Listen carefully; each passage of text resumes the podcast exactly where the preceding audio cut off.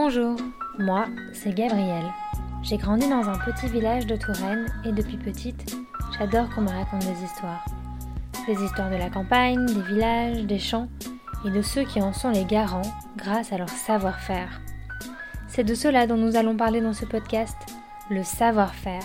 Et la meilleure façon de l'appréhender, c'est encore d'aller à la rencontre de ceux qui en sont les garants et qui savent le réinventer au quotidien.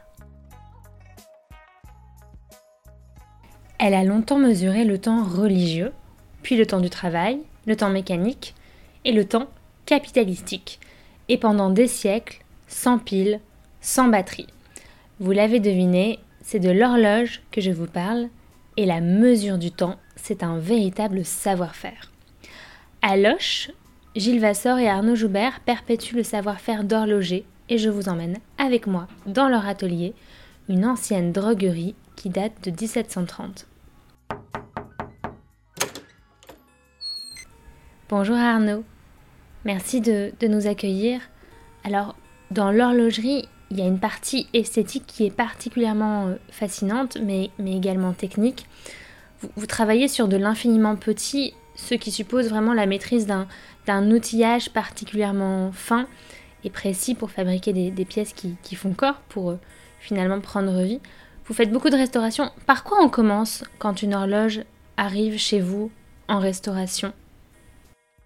Alors, lorsqu'on nous amène une horloge à réparer, ou une montre, euh, pour tout type de demande, parce qu'on répare aussi boîte à musique, pour tout, euh, on, va, on va démonter, euh, on, va, observer, on va observer la, une fois sur l'établi, l'appareil, horaire, au mécanique, on va, on, va tout, on va tout démonter, tout observer au dixième à la loupe, au dixième, voire au centième de, millimètre. on va regarder tous les défauts, on va démonter toutes les pièces on va regarder quelles, sont les fragilités, on va regarder d'où provient ce, mécanisme, quelles sont les particularités, parce que suivant les époques, euh, il va y avoir des alliages qui sont différents, les alliages de métaux. On va avoir des, euh, fabrications, des styles de, fabrication qui vont être différents.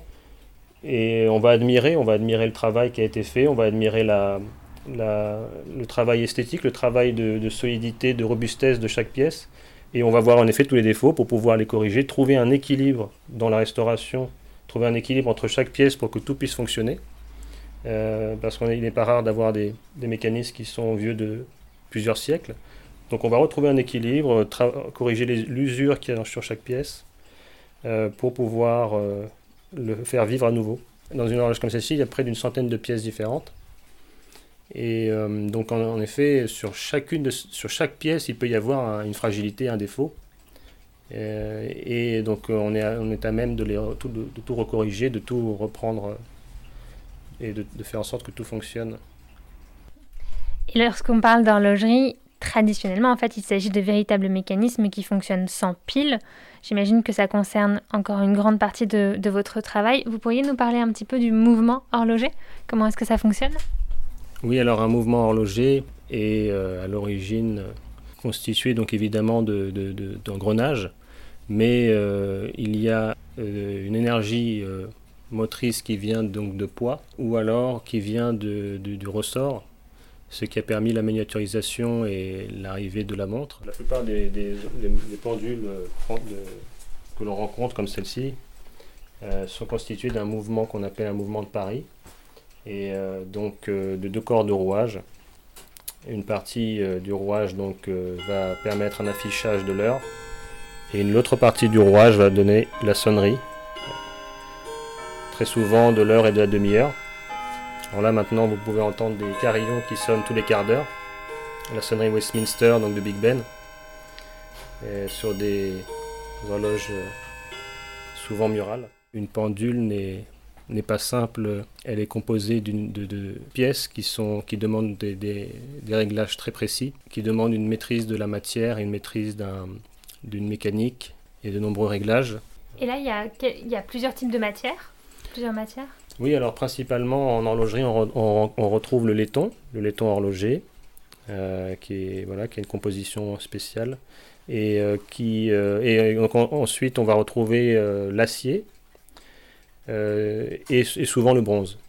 Sachant que, le, que, que l'acier va souvent être euh, il va souvent être revenu, il va être, on va travailler un peu la métallurgie, donc on va, on va avoir tendance à le bleuir, on va, on va, il faut maîtriser justement les, les trempes, les, il, faut, il faut savoir le durcir cet acier, il faut savoir le l'attendrir, il, faut, il y a plusieurs procédés. Mais donc ces différentes pièces, elles arrivent chez vous euh, sous quelle forme? Vous travaillez, j'imagine, avec des, fournisseurs Alors bien souvent, euh, dans le cadre de nos restaurations, on, nous sommes capables de, refabriquer des pièces. Et nous utilisons souvent des, stocks anciens qui nous sont soit transmis euh, par des horlogers qui ont cessé leur activité, il y a tout un héritage dans cet atelier d'horlogers de, précédents, et ou alors euh, voilà, des, stocks qu'on a pu constituer euh, vont nous permettre de reprendre des matériaux d'époque ou des pièces euh, des pièces d'époque. Elles ont un nom, toutes ces petites pièces? Oui, oui, chaque pièce a un nom. La pièce, justement, que l'on aperçoit à l'extérieur, donc c'est le carré où on vient insérer la clé. Le carré, en fait, est l'extrémité visible d'une pièce qu'on appelle un arbre, donc qui est un axe sur lequel le ressort euh, le ressort moteur donc est fixé et qui, qui vient se qui vient s'armer à l'intérieur d'un barillet. Et euh, le barillet, lui, possède une denture qui va entraîner une roue de grande moyenne, une roue de moyenne, euh, qui va entraîner la roue de centre qui amène jusqu'au cadran et aux aiguilles.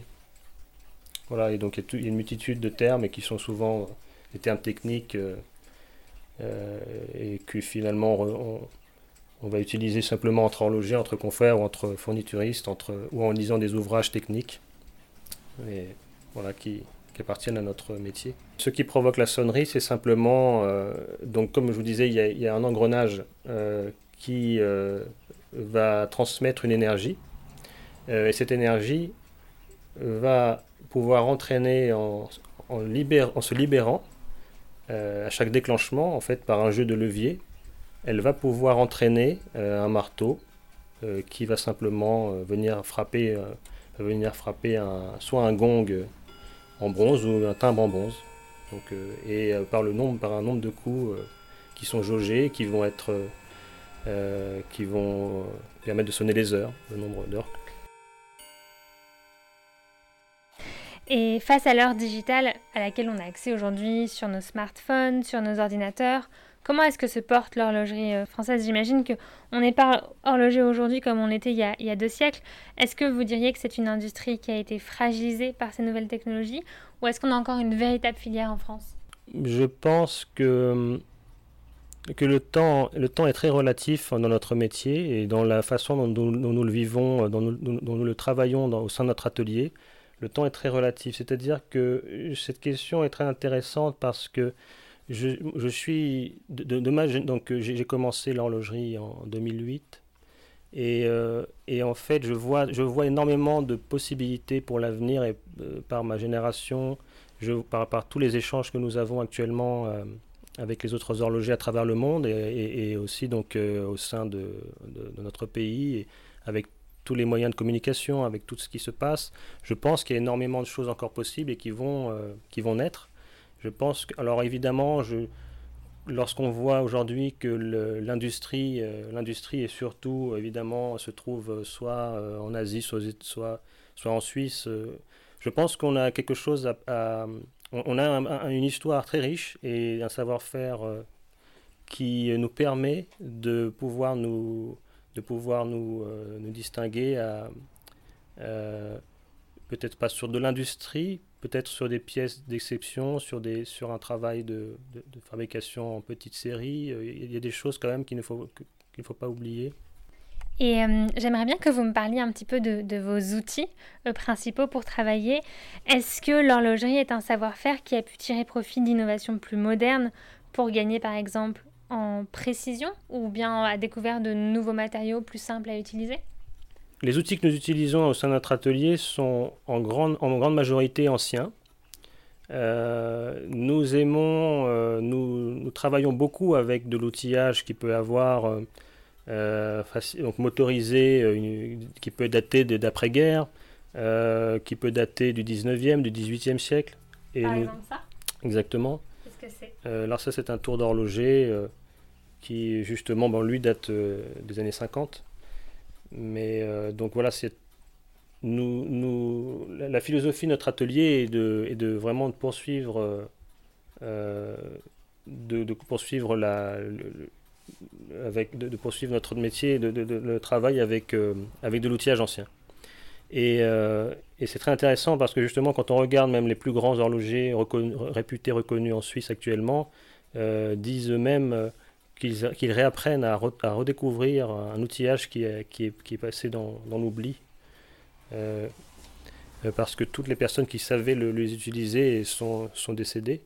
Et euh, justement, en fait, alors on est toujours, on, redécouvre certains, certains outillages, on, et on vient le compléter avec un outillage qui est plus récent, qui nous permet de, notamment de régler des montres, donc avec l'électronique. Il y a quelques outils en effet qui sont devenus presque, qui sont devenus indispensables pour avoir beaucoup plus de précision. Par exemple? Euh, comme le chronoscope, qui nous permet de régler des montres. L'outil électronique, l'informatique, c'est quelque chose qui, que, je trouve est devenu indispensable, qui, qui permet en effet de, de, nous apporter beaucoup en 2021. Euh, et euh, tout ce qui est projet de fabrication, enfin de conception, qui sont évidemment qui nous qui viennent se greffer aussi, qui nous intéressent à, force de restaurer. On, découvre tellement de choses qu'on a envie aussi de s'exprimer artistiquement.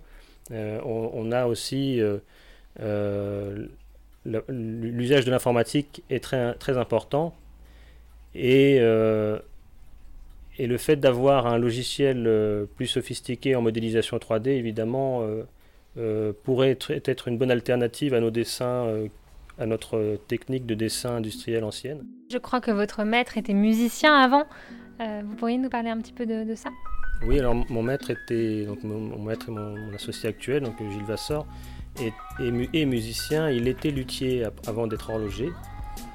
Et euh, donc cela apporte énormément, euh, cela apporte énormément. Cela, cela euh, nous permet d'avoir de voir l'horlogerie sous un angle très précis, enfin, sous un angle spécial. C'est vrai que le, la musique, euh, le travail du bois, la précision euh, dans, le travail du bois, ce sont des, aspects très complémentaires à notre métier. Voilà, c'est fini pour aujourd'hui. J'espère que cet épisode vous a donné envie de venir faire remonter vos vieilles horloges. Si cet épisode vous a plu, n'hésitez pas à le partager autour de vous. C'est comme ça que vous aiderez de l'or dans les mains à grandir. Et vous pouvez également suivre en images le podcast sur Instagram et Facebook. À la semaine prochaine!